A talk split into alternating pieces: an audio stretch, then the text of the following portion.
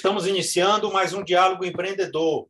Você que é do setor de engenharia, geociências, enfim, todos os setores abrangidos pelos CREAS, pelo CONFEA, não, fique aí, não saia, porque o programa lhe interessa. O Diálogo Empreendedor vai ao ar todas as quartas-feiras, a partir das 20 horas, com apoio do CREA Ceará, com apoio do Sistema Fé Comércio, do sistema FIEC, Federação das Indústrias do Estado do Ceará, e também da Rede Participar Brasil de Tecnologia, Soluções em Softwares de Relacionamento. Nosso programa é transmitido pelo YouTube e também através da nossa TV, pela BrisaNet, canal 176, através da Telecab, canal 94, e também através da TCM, canal 16.6. Lembrando, você ainda que não fez a sua inscrição no nosso canal é, é no YouTube, inscreva-se, aperta aí no sininho, todas as notificações, que sempre que disponibilizarmos um novo conteúdo, ou seja, do Diálogo Empreendedor, ou seja, do Acelerador de Gestão, Geração de Resultado e outros conteúdos, você vai receber o alerta aí e conferir em primeira mão e o nosso Instagram, arroba economicnewsbrasil.com.br. O nosso convidado de hoje é Emanuel Maia. Ele é o presidente do CREA Ceará, nosso apoiador, que desde já eu agradeço aí o apoio da instituição ao nosso projeto de contribuição para o ecossistema do empreendedorismo no país. É, Emanuel é engenheiro civil, formado pela Unifor em 2002. Ele atua no ramo de consultoria em engenharia de custos e atualmente ele está no segundo mandato é, à frente do Conselho Regional de Engenharia e Agronomia do Ceará, o CREA. Olá, presidente, tudo bem? Boa noite. Olá, boa noite, Jackson. Boa noite a todos os seus seguidores que estão aí conferindo esse diálogo de hoje, tão importante para o segmento da engenharia, já que trata de empreendedorismo, coisa que a gente precisa ampliar essa visão empreendedora dentro do Brasil, dentro do Brasil né? E fazer com que o brasileiro haja, atue de forma mais positiva dentro desse segmento. É, presidente, eu queria começar lhe perguntando, é, de acordo com recentes pesquisas aí entre os conselhos regionais dos CREAS, o senhor é tido aí como um dos presidentes mais admirados pela, pela sua gestão, pelo dinamismo. É, e eu gostaria de, de, perguntar: o que é que o senhor fez no seu mandato, já desde o primeiro, que está no segundo, que fez essa revolução no CREA Ceará, em que o senhor mudou e revolucionou a gestão? Perfeito, Jacques. Né? A, a, a gente acaba se sentindo Mas muito principais mudanças de inovação que empreendeu, que o senhor empreendeu, que isso despertou a atenção dos seus outros colegas presidentes dos outros regionais? É, perfeito, Jacques. A gente fica muito lisonjeado com quando tem esse, esse tipo de elogio, né? Eu acho que ninguém ninguém acha ruim, não, muito pelo contrário. E uma das principais coisas que eu tive em mente quando que eu tinha em mente quando assumi o conselho em 2018 era de que era a inconformalidade, na verdade, de um mau serviço prestado pelo serviço público. Né? Geralmente a gente tem na, no setor público, na administração pública, uma referência de mau serviço, uma referência de burocracia, de atraso, e aí eu não me não conformado com isso, me coloquei à disposição dos profissionais e implementei uma gestão mais voltada para uma cultura ágil, vamos assim dizer. Hoje em dia está muito muito em voga essa questão de cultura ágil, uma mudança de cultura de forma rápida. E aí a gente fez isso lá no CREA, tá? É, todos mex, mexemos em todos os processos, todos os processos internos do CREA eles foram enxugados para reduzir um foco, principalmente em reduzir o tempo, reduzir a quantidade de saltos que o processo dá de mão em mão e também é, dar qualidade ao atendimento ao profissional, fazer com que o profissional seja bem atendido. E aí a gente implementou todos os serviços do CREA via internet, Hoje, já, eu me arrisco a dizer de que é o único órgão público é, é, de, entre conselhos classistas que 100% dos serviços ofertados são feitos online. O profissional não precisa ir ao CREA para nada. E são vários sistemas que nós implementamos desde 2018 e a gente está numa fase agora de aperfeiçoamento disso, inclusive implementando inteligência artificial em atendimento via WhatsApp e redes sociais. O profissional acessa o WhatsApp, é, faz uma solicitação e quem responde não é uma pessoa, não é um servidor do CREA, é um computador, é uma inteligência artificial. Isso gerou um atendimento 24 horas. Hoje, um profissional, alguns serviços, a gente está em fase de implementação, alguns serviços são prestados 24 horas. Criamos a Cata Expressa, que é um documento, uma certidão de acervo técnico do CREA, que, que é emitida em praticamente no mesmo dia que é dada a entrada. Antes, esse documento demorava mais de 120 dias para ser emitido. Melhoramos o diálogo com os profissionais, criamos uma série de ferramentas que favorecem essa aproximação. E, a, e, e, e isso é bom, porque o profissional passa a entender qual é o real papel do CREA dentro da sociedade. É, e, além do, do, real papel do CREA, é, isso agiliza muito para que o próprio profissional possa desempenhar com mais vigor a sua própria atividade, né? Perfeitamente. Para você ter uma ideia, é, o CREA ele fica hoje, ele tem uma sede aqui no, no centro, né, aqui na Castro Silva, número 81, e 12 inspetorias no interior do estado. Antes, aqui na sede, era o, o profissional tinha que se deslocar até a sede para fazer uma série de serviços. Aí você imagine, o cara se deslocar aqui da aldeota até, até o centro da cidade, já leva aí uns 30 minutos, arranjar um local para parar e tudo. E hoje não. Ele pode entrar no site do CREA, ser atendido por um balcão virtual de atendimento, que foi outra melhoria que a gente fez no site, é, onde lá tem 12 salas de videoconferências onde servidores do CREA atendem aos profissionais. Esse número, isso, só essa ação reduziu em mais de 80 pessoas por dia se deslocarem até o CREA. Antes a gente tinha um atendimento em mais ou menos entre 80 e 90 pessoas, certo?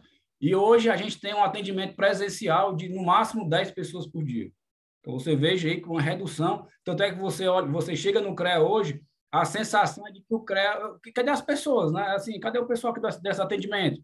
É, a maioria dos, dos atendentes estão no computador, olhando aqui para a tela e atendendo virtualmente. Não tem ninguém no atendimento. É, não esquecendo também de citar que a ouvidoria é da Rede Participar Brasil, né? Nossa apoiadora. Ah, sem dúvida. Essa é uma outra ferramenta que a gente usa também desde da nossa gestão. Uma ferramenta que ela traz uma boa relação entre o quem está o usuário interno e o usuário externo da ouvidoria, né? Que são duas clientelas que a gente tem dentro da ouvidoria e é, é, facilita essa interação e a manipulação das informações, né, Jackson? A gente vê onde é que a, onde é que a denúncia está, em qual setor, quanto tempo demandou essa, esse setor, qual é a demora, enfim, a gente consegue ter muito, muito dado importante para, é, vamos dizer assim, atender os profissionais de forma mais qualitativa, mostrando aí de que o serviço público pode sim ser prestado com excelência, né? Com certeza. O senhor falou em inspetoria. É, pode esclarecer para o nosso telespectador o que é a inspetoria e como ela funciona? É o seguinte, a inspetoria é, quando foi criado as leis que implementaram o sistema Confecre, é, foi na década de 30, na década de 60. Né? Então, era muito nesse período era muito ruim a interiorização das ações do CREA. E aí foi instituído uma, um equipamento chamado de inspetoria. Nada mais é de que uma, uma vamos dizer, trazendo para o mundo empresarial, é como se fosse uma filial do CREA no interior. Aí foi, foi dividido o CREA na situação atual. O CREA foi dividido em 12, o estado do Ceará foi dividido em 12 macro-regiões, e essas macro-regiões, cada uma delas é, escolhida uma cidade polo para que fosse implantada uma inspetoria. E aí, nessa inspetoria, tem um inspetor responsável para tratar de assuntos administrativos, burocráticos do CREA na região, relacionamento com os fiscais e também uma, é, ela serve como base para fiscalização.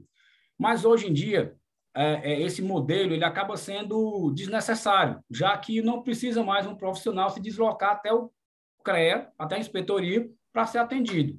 E aí essas inspetorias hoje elas funcionam mais como uma base de apoio mesmo. Para um, um fiscal do CREA, quando está em, em rota, ele para ali, usa o computador, trabalha. Eventualmente, um profissional é atendido, tá? E aí é orientado como ele usar as ferramentas do CREA online, sem precisar ir até aquela inspetoria. Isso é o mesmo que em alguns conselhos profissionais chamam então de delegacia.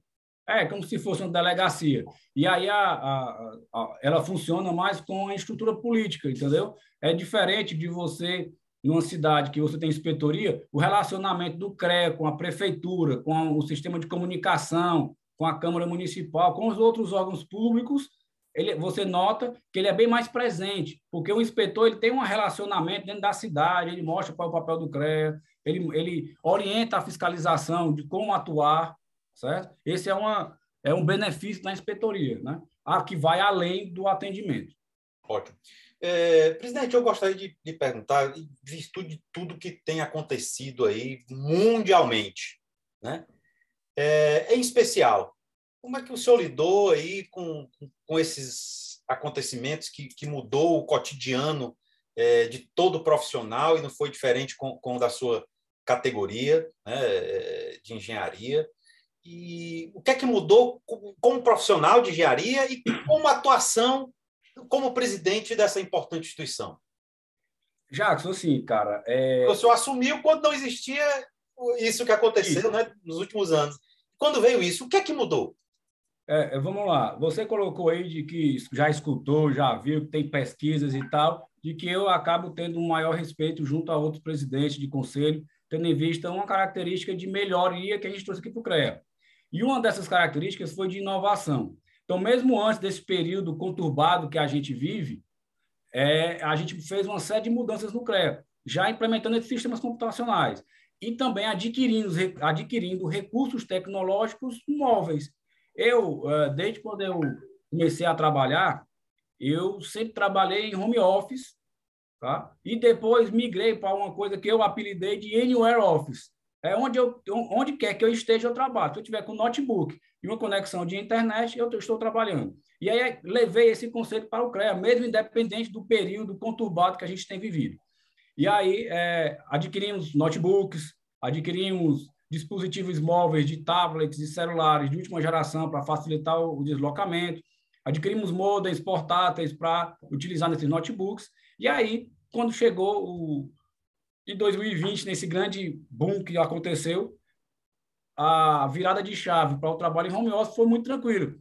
Porque, primeiro, nossos sistemas de nossos sistemas corporativos já eram todos online. O servidor do CREA ia até o CREA e acessava um site para poder trabalhar. Então, o sistema já era online. E segundo, boa parte dos, dos equipamentos já eram notebooks. Então, ele só fez ir lá no CREA, pegar o notebook dele e levar para casa. Usar, usamos a gente usava lá no CREA parte da telefonia IP, né, telefonia digital, e parte da telefonia analógica, convencional. Ah, durante o ano 2020, a gente acelerou o processo de migração e toda a telefonia é IP agora, digital. Então, o atendente do CREA só fez pegar o, telefone, o aparelho de telefone IP e levou para sua casa também. E aí a gente conseguiu montar uma estrutura tecnológica de trabalho aonde quer que o servidor esteja. E aí foi tranquilo essa passagem já com essa cabeça que a gente tem olhando para o futuro, tá? É, essas ferramentas aqui, por exemplo, do Zoom que a gente está fazendo essa entrevista, essa gravação, ela já existia, ela não apareceu na pandemia. Inclusive, eu já era assinante do Zoom aqui no meu escritório há muito mais tempo. A gente usa essa ferramenta para realizar reuniões com o meu escritório lá em Santa Quitéria, com nossos clientes lá em São Paulo e com outras pessoas do nosso ciclo. Já é normal, mas para muita gente muita gente achava que era bobagem, ah, isso é, isso é desnecessário, o que é que custa você vir até aqui, né? Mas hoje está vendo que mudou tudo isso. Chegou aqui um catalisador que fez a gente enxergar que é muito melhor, a produtividade aumenta muito mais, a gente ficar em casa ou ficar no escritório e se conectar com todo mundo através dessas ferramentas, tá? E aí, hoje, por exemplo, no CREA, a, o, aqui no estado do Ceará, esse, essa, essa essa questão aí ela já está arrefecida, né? E no CREA a gente ainda permanece com aproximadamente 40% dos servidores trabalhando em home office. Não porque por uma questão sanitária ou de saúde pública, mas uma questão de que é mais confortável para o usuário, né? Do, do, a nossa clientela interna, nossos funcionários, eles ficarem em casa sem ter que, sem ter que se deslocar o CREA, pagar estacionamento, pagar gasolina, pagar trânsito, o trabalho fica mais produtivo, porque ele está em um ambiente em que ele se sente confortável e seguro, enfim, por N motivos. E tem uma parte do CREA que está indo lá presencialmente, porque faz parte do contrato de trabalho, né, Jackson? Aí a gente tem que respeitar tudo isso. E aí a gente está criando esse movimento, inclusive no acordo coletivo com os servidores que foi tratado lá com a gente, já prevemos toda essa regulamentação do trabalho híbrido, a gente fez tudo como manda a lei e estamos administrando isso da melhor maneira. Então, o híbrido deve permanecer? Eu tenho certeza disso. O híbrido, é, em todos os meus negócios pessoais né, e empresariais e lá no CREA, ele permanece. Eu acho que vai permanecer ainda por muito tempo. é, como eu te falei aqui, muitos processos são feitos em casa. Como é, imagina só você, a pessoa, um funcionário do CREA, ele se desloca da sua casa até o CREA para abrir o um notebook e acessar um site para trabalhar. Isso, todos os despachos são feitos num sistema online de despacho de documentos, de trânsito de informações documentais, tudo. Então, para que, que ele vai se deslocar até o CREA? Se a gente consegue aferir, se a gente consegue aferir o que ele está fazendo, a gente consegue se reunir com, com aquele servidor, a gente consegue controlar o sistema de ponto, a gente consegue fazer tudo com ferramentas. Os ofícios são assinados eletronicamente, tudo. A gente está até adquirindo, fizemos um convênio com a Mútua, que ela tem um sistema que é o Mútua Sign. A Mútua é a caixa de assistência aos profissionais. E aí eu vou adiantar aqui, dar um spoiler do, do que nós vamos fazer nos próximos meses. É, esse sistema ele vai ser inicialmente disponibilizado para os servidores e conselheiros do CREA assinarem documentos, tipo atas de reuniões, decisões de câmara, de diretoria, de plenária, ofícios e outros documentos de tramitação interna de forma online. Você entra lá no, no, no, sistema de trânsito de documentos que a gente tem lá no CREA, chamado de Safira, e vai assinar com a autenticação de cartório, né? com a segurança legal devida. E, é, na sequência, a gente vai oferecer esse sistema para todos os profissionais. Qualquer profissional vai poder acessar um site do CREA, fazer o upload de um contrato, por exemplo, de um ART, e assinar ele e o seu cliente, né? de forma garantida, de forma que ele pode levar isso a qualquer instância de recurso. De recurso. Tá.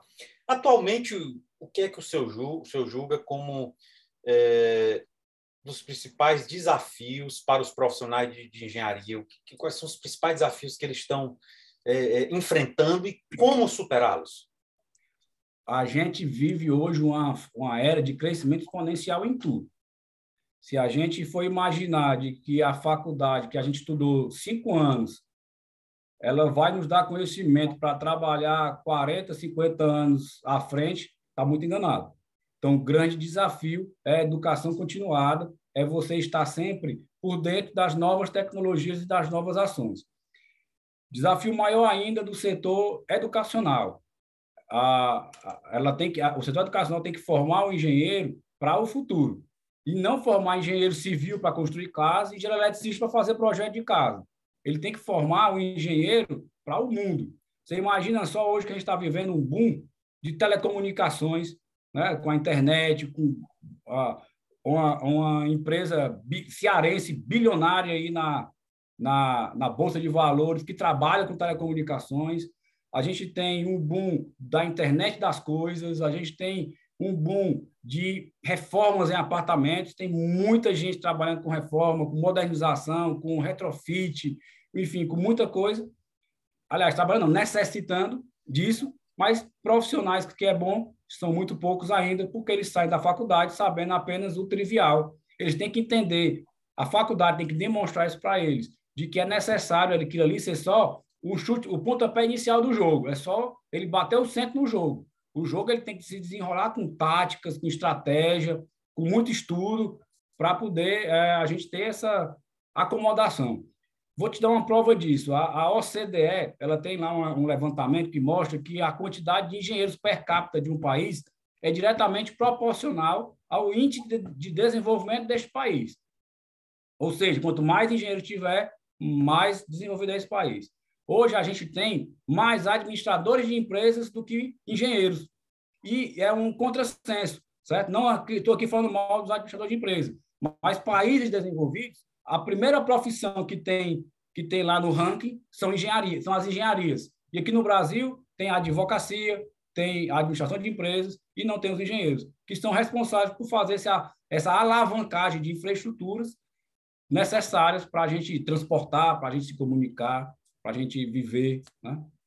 E essa semana eu, eu, vi na sua rede social que eu acho que do seu gabinete do, no, no CREA, o senhor fez uma fiscalização é, é, online de uma obra que estava acontecendo no, no, no, no, é. no pilotismo de um apartamento. Ali tinha RT? Pois é, na verdade, é, é, o que eu tenho até. Eu fiz aquilo ali de propósito, não sei se você notou, eu marquei o chefe da fiscalização. Porque tem uma coisa que eu quero implementar no CREA que ainda não foi possível, justamente pela, por essa falta de entendimento. que é o seguinte: ao invés da gente ter um sistema de denúncia fiscal na rua, por que, que a gente não pode receber as demandas de fiscalização pela rede social? O cara vai lá, filma, bate uma foto, marca o CREA e está tudo resolvido. O fiscal já manda para o fiscal, o fiscal vai lá e verifica, entendeu? Aquela obra ali ela foi fiscalizada e foi devidamente foi devidamente autuada, né? No, no, rigor da lei, digamos dizer assim. Porque realmente é, é, é, é fácil hoje, né, Jacques? Você está na rua, você faz uma filmagem, você manda. Eu recebo muito, inclusive meu WhatsApp é público, é, é, embora ele seja uma conta pessoal minha, de, meio, de antes do CREA, mas todo mundo tem meu número e você não tem ideia da quantidade de mensagens que eu recebo com denúncias. E a gente faz o repasse disso né, para os setores responsáveis. Ótimo. É, nós estamos vendo aí, acho que tem tudo a ver com o que nós estávamos falando aí numa pergunta anterior, sobre a questão da educação, enfim, das faculdades. Mas como é que o senhor enxerga como é que vai ser o futuro da profissão da engenharia? Inclusive, temos aí a questão dos metadados, enfim, é, é, várias coisas novas surgindo. Né? É, o que é que, como é que o senhor vê o papel dessa importante profissão no futuro? Jackson, é, é interessante você falar no metadados né, e tal. É, a gente observa o seguinte, que vamos dizer que de uns seis meses, seis a doze meses para cá, houve um, um, grande falatório em metaverso, né? Metaverso, e às vezes as pessoas têm até um entendimento errado do que seria esse metaverso. Isso não existe, isso não é coisa tão nova assim, já existe há muito tempo. Quem é que na, que na década de dos anos 2000 ali, no final dos anos 90, não jogou o SimCity, que na verdade ele criava ali uma, já um primórdio do metaverso, né? Tem o MySpace, que também já criava alguma coisa nesse sentido. E ano, e ano a ano isso vem sendo aperfeiçoado com esses jogos virtuais. Aqui até meu filho ele joga alguns joguinhos que conversa com a prima dele que mora lá em São Paulo, como se tivesse aqui, troca informações, trocam moeda até. Então você vive isso. Talvez para a gente seja complicado de entender como é que é isso. Mas essa geração que está recebendo a informação já na mão, essa geração aí nascida na segunda década dos anos 2000 para cá, ela já vai ter isso com mais facilidade. Tanto é que os grandes players da tecnologia mundial estão investindo em metaversos, estão investindo em análise de metadados, né? o, o meta, esse meta aí que, que é colocado na, na frente é uma questão apenas de demarcar o espaço, mas os nossos dados eles estão disponíveis na rede, tanto é que às vezes chega alguém aqui no CREA para perguntar informação sobre determinado profissional. Eu não posso dar essa informação porque existe a Lei Geral de Proteção de Dados que restringe a isso, né? Mas se você colocar o nome dessa pessoa no Google, você vai ter muito mais informações dela do que o CREA pode fornecer. Então, esses dados já estão na rede. Até tem algumas pesquisas que mostram que quando você clica numa. É, quando você está é, tá navegando numa rede social, se você curtir cinco fotos, a rede social já vai saber mais do que você, do que o seu amigo de infância. Então, quando você dá 10 cliques, quando você passa de 100 cliques de curtidas, ela, a rede social conhece você mais do que você mesmo. É, né? o que é o mais recente que tem que se falar são os meta, metaversos, né? É o metaverso. Mas o metadados é um dos pontos mais importantes. Né? Esse é o que é importante. Pois é, que são os dados intangíveis, né? que cada vez mais está chegando e as Imagine pessoas você só, não têm discutido muito isso aí. Né? Uma coisa Perfeito. é metadados, outra coisa é metaverso. É, foi isso que eu fiz essa evolução. falei do metaverso, que, é o, que já existe, e o metadado é que é o problema, que é a vantagem, né? não é nem o problema, é a solução. Eu coloquei aqui quando você dá, curte né? mais de 100 é, é, postagens, vamos assim dizer, esse, a rede social ela sabe mais de você do que você mesmo. E aí, quando, quando é como assim? Ela sabe o que é que você viu, quanto tempo você viu cada vídeo, ela sabe se você curtiu, se você deu um zoom, se você entrou no perfil, e ela vai montando um conjunto é de tendências. Vai montando um conjunto de tendências de informação. E vai passar isso para quem? Para o Jackson, ali, o empresário que tem um produto para vender. E aí o Jackson vai fazer uma postagem que vai ser entregue diretamente para esse pessoal. Aí você vê quem é que analisa tudo isso. Tem engenheiro envolvido nisso, engenheiro de telecomunicações, engenheiro de dados, tem uma série de profissões, engenheiros eletricistas, engenheiros civis. A engenharia civil ela é uma profissão é, é, que abre um leque de possibilidades para quem se forma, e pode entrar no mercado financeiro, que nada que não difere tanto dos metadados. São ali, estão ali informações que estão trafegadas conforme tendências. Né? E, e aí isso facilita muito o trabalho. Então, o engenheiro ele tem que deixar, tirar da cabeça de que o engenheiro civil constrói casa, o eletricista constrói é, instalações elétricas, engenheiro mecânico é para dar manutenção em, em carro. Acabou com isso, tem que parar com isso. Recentemente, o senhor teve, teve uma reunião eh, com o presidente Luiz Gastão, do Sistema Fé Comércio, SESC, SENAC, eh, e em discussão uma parceria do, do, do, do CREA Ceará com, com o Sistema Fé Comércio, com o SENAC, para a questão do, do empreendedorismo dos cursos profissionalizantes para, para os engenheiros. Isso é a tendência, o, empreendedorismo para os profissionais de engenharia? É, você não tem dúvida, para qualquer profissional já. A gente, a gente procurou o presidente Luiz Gastão porque vemos nele como uma pessoa de, com visão de futuro, um empresário bem sucedido e que está à frente da Fé Comércio, mudando ali aquele, aquela instituição, transformando aquela instituição e gerando uma sinergia muito forte entre todos os entes envolvidos ali, todos os sindicatos, todas as entidades que, que são abrangidas pela Fé Comércio. E vendo essa energia que ele emana ali daquele, da, lá da Fé Comércio, chegamos junto dele e propusemos aí esse desafio. Se você Aí você me pergunta, mas por quê? Como é que vai funcionar isso e tal? Muito simples. Se você parar para pensar, houve aí um sistema de pejotização nas empresas. Dificilmente um profissional liberal, que é a nossa característica, um, um, um, engenheiros, agrônomos, profissionais de geociências em geral, eles são profissionais liberais, eles não têm essa característica de trabalhador, né? São profissionais liberais, é, eles deixaram de ser contratados pela CLT, né, deixaram de ser os seletistas e passaram a criar suas empresas, criar seus CNPJs e serem, e serem prestadores de serviços para, as, para outras empresas. E aí, onde é que entra o empreendedorismo nisso? É de transformar, de potencializar a capacidade dessas empresas de apenas prestar serviço para uma pessoa para gerar muitos outros negócios. Como, por exemplo, o cara vai fazer uma prestação de serviço onde tem que fazer uma, um acompanhamento de obra em vez de ele fazer só acompanhamento de obra, ele desenvolve ali tecnologias para planilhas, um sistema para acompanhar a obra, apresenta novas informações e com isso ele gera um produto que pode ser comercializado além do serviço dele, né? E aí a gente tenta transformar isso. Como é que a gente vai transformar isso? Se o engenheiro não é educado a isso na faculdade, uma das grandes dificuldades que a engenharia tem é de precificar o seu serviço.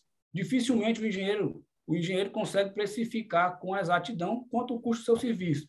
Tanto é que a gente tem tabelas de honorários aí disponíveis para facilitar esse, esse trabalho. Mas aí o curso de empreendedorismo ele ajuda você a montar isso, né? a deixar isso organizado. E mais do que isso, ele mostra para você como ter uma, uma atitude empreendedora, que eu acho que isso é mais importante e vai além de ser empreendedor, de abrir um negócio, de botar uma empresa. Não. Você tem uma atitude empreendedora, uma atitude proativa, né? que engaja as pessoas, que lidere aquelas pessoas. Muito bom. Presidente, é, como o senhor acha que a população pode se beneficiar se ela tivesse mais atenta à atuação dos engenheiros na vida das pessoas? Jackson, é, é assim, essa pergunta é muito ampla, né, para a gente responder. Se a gente puder, talvez até seja uma pergunta do milhão. Mas uma coisa bem, bem pontual e cirúrgica, digamos assim, era se a gente conseguisse fazer com que a sociedade tivesse uma mudança cultural no sentido da manutenção predial. o senhor tem um papel muito, o senhor tem, só o senhor tem um papel muito importante como presidente do CREA é, para conseguir ajudar a população do Ceará a ficar mais consciente sobre isso. Perfeito. A gente tem tentado, a gente tem agido nesse sentido inclusive nos recentes casos aí de queda de edifícios, a gente teve um edifício na Maraponga que caiu, logo depois o André, que causou uma grande, uma grande é, é, comoção na cidade. A gente houve, houve uma boa mobilização nisso, tanto é que passamos a investir, inclusive, em, em levar a população a preocupação de contratar profissionais registrados no CREA. A gente fez agora uma empena ali no Rio Mar, com aquela uma propaganda no elevador do Rio Mar, investimos aí em propagandas na televisão para mostrar à sociedade a importância de ter engenheiros contratados, né? E aí uma voltando aí ao ponto, é, se acontecer essa mudança, as pessoas vão passar a ter é, a segurança de que seus imóveis estão sendo, estão sendo seguros, né? Vou dar aqui um exemplo para você. Muitas vezes a gente a gente tem um imóvel, a população tem um imóvel como único patrimônio da vida. 90% dos brasileiros eles ganham menos de R$ 3.500. Quem é que com menos de R$ 3.500 pode adquirir um imóvel? É muito, é muito raro. E aí, a, a, quando ele consegue juntar um dinheirinho para adquirir aquele imóvel, ele acaba não mantendo aquele imóvel e, às vezes, tendo que vender a, muito mais barato do que, ele, do que o que ele investiu para poder é, é, viabilizar a sua moradia. Ou gastar grandes quantias, né, vultuosas quantias em reformas, quando ele poderia ir aos pouquinhos fazendo essa manutenção e dando segurança. Né? Então, a gente tem que ter essa, realmente essa mudança cultural e mostrar para a sociedade, a gente tem que ter essa consciência de que é mais, de caro não, o que é caro não é contratar um engenheiro, é o prejuízo pela não contratação. E somando a isso, eu digo que é realmente uma questão de cultura mesmo. Você veja que o, os nossos meus avós, eles, eles já frequentavam médicos, eles já tinham contato com advogado para fazer contrato de compra e venda e tudo mais, médicos para ter resolver suas questões de saúde, mas quando eles iam construir, eles contratavam ali um pedreiro, um mestre de obra, etc. Não contratavam engenheiros. Hoje em dia, a gente já tem uma demanda. Quem é aqui do nosso convívio que não já teve contato com engenheiro para fazer uma reforma, para fazer uma construção? Então, isso tem mudado e tem profissionais disponíveis no mercado para isso também, para suportar essa, essa demanda reprimida, vamos assim dizer.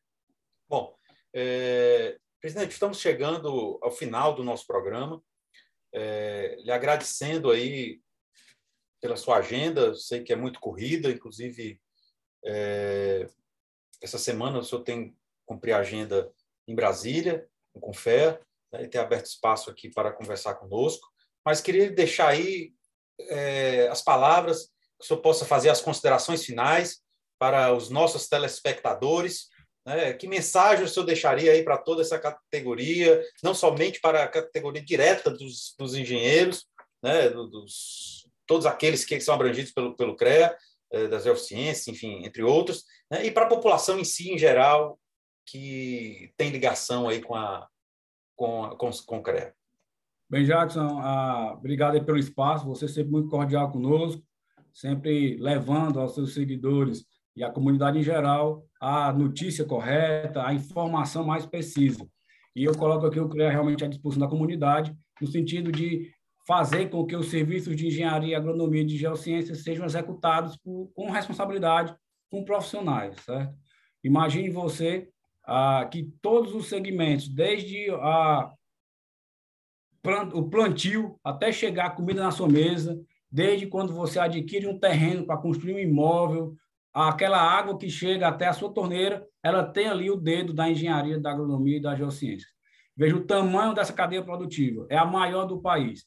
Então, quando essa cadeia está bem, o país está bem. Então, deixo aqui essa informação e agradeço mais uma vez a você a todos os seus seguidores e nos colocamos à disposição, não só o CREA, mas a nossa, o nosso escritório profissional, o nosso escritório pessoal, à disposição de toda a comunidade.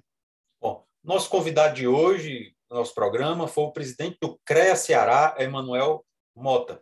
O Diálogo Empreendedor vai ao ar todas as quartas-feiras, às 20 horas, com apoio do sistema FIEC, do sistema Fé Comércio Ceará, do CREA Ceará e também da Rede Participa, Rede Participa Brasil, soluções em softwares de relacionamento. Agradecemos a sua audiência. Até o nosso próximo programa. Tchau.